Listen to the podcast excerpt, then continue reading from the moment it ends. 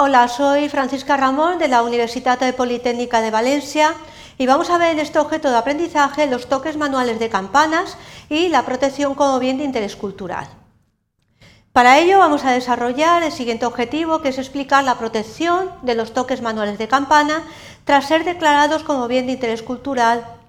por la normativa. Para ello vamos a desarrollar los siguientes contenidos, vamos a ver el objeto, Vamos a explicar las razones para la declaración como bien de interés cultural, las medidas de protección que se establecen, el ámbito espacial y el ámbito temporal aplicable. La primera pregunta que nos planteamos es si eh, los toques manuales de las campanas de eh, las iglesias pueden ser protegidos.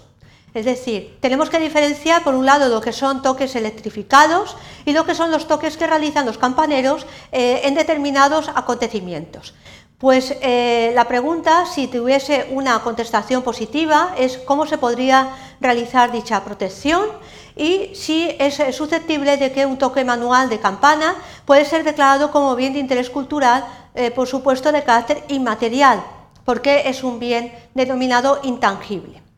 Pues la respuesta a todas estas preguntas es positiva. Los toques manuales, es decir, a diferencia de los electrificados que no estarán protegidos, eh, sí que se pueden proteger y la protección se realiza mediante la declaración como bien de interés cultural inmaterial de los toques manuales.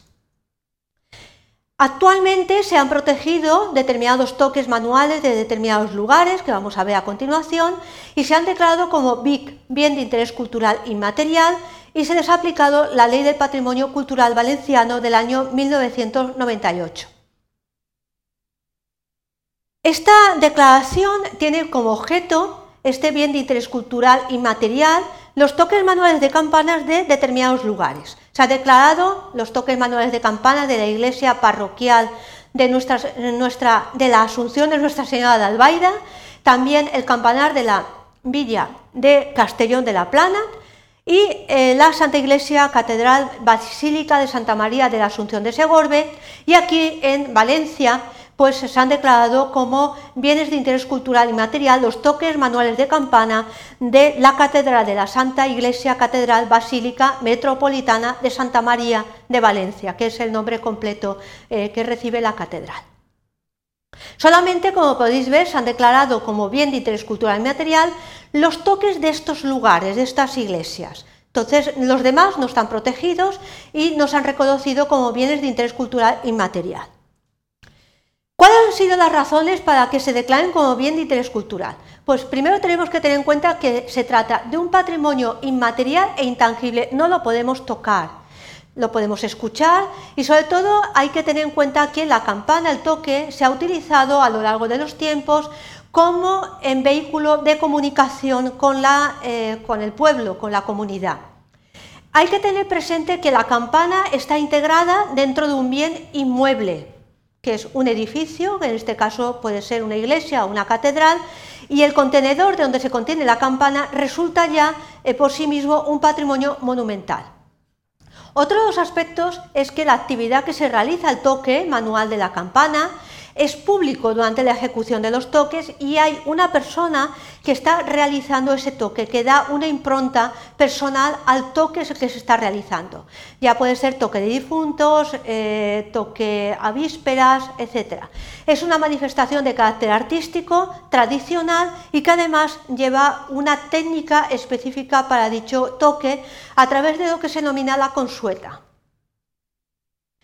Las medidas de protección que se establecen en la legislación y sobre todo en la declaración del toque manual de campana como bien de interés cultural y material se ha traducido en la necesidad de pervivencia de esa manifestación cultural para evitar que se pierda el valor tradicional y sobre todo para la protección de las instalaciones donde se encuentran las campanas para que eh, sean eh, mantenidas en el tiempo eh, la pervivencia de ese uso sobre todo porque se realizan toques diarios, festivos, de, difuntos o incluso para conciertos extraordinarios. El ámbito espacial, es decir, el lugar que abarca la protección de la declaración como bien de interés cultural inmaterial, es el paisaje sonoro de las ciudades de Albaida, Castellón de la Plana, Segorbe y Valencia, es decir, en torno a los campanarios señalados y solamente a ellos, aquel territorio hasta donde alcanza el sonido de las campanas eh, que están impulsados de forma manual, no electrificada, lo que es el toque tradicional. Y sobre todo el ámbito de carácter temporal, es decir, durante el periodo que abarca es tanto el ciclo anual ordinario como también las excepciones que se establecen en la consueta, que es una especie de partitura de los toques de la campana, y eh, tanto los toques eh, pueden ser los festivos, toques extraordinarios o los toques de difuntos, pues por ejemplo para alguna festividad extraordinaria, puede ser el Corpus, eh, puede ser el Día de la Virgen, etcétera.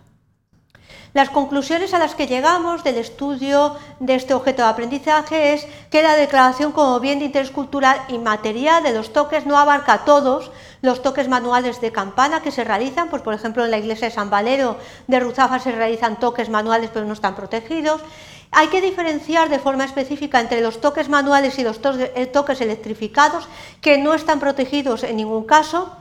La importancia del campanero como ejecutor de los toques, y la protección que se aplica a eh, la campana, a lo que es el edificio, lo que es el ámbito espacial y temporal.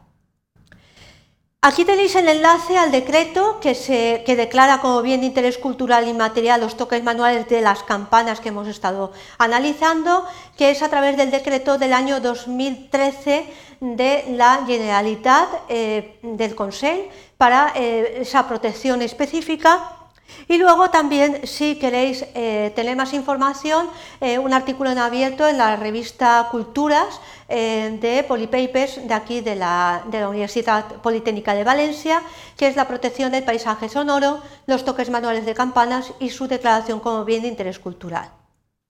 Espero que estas breves explicaciones hayan resultado útiles para que podáis conocer eh, la protección como bien de interés cultural inmaterial de los toques manuales de campana y los diferenciáis de los toques electrificados que no están protegidos. Gracias por vuestra atención.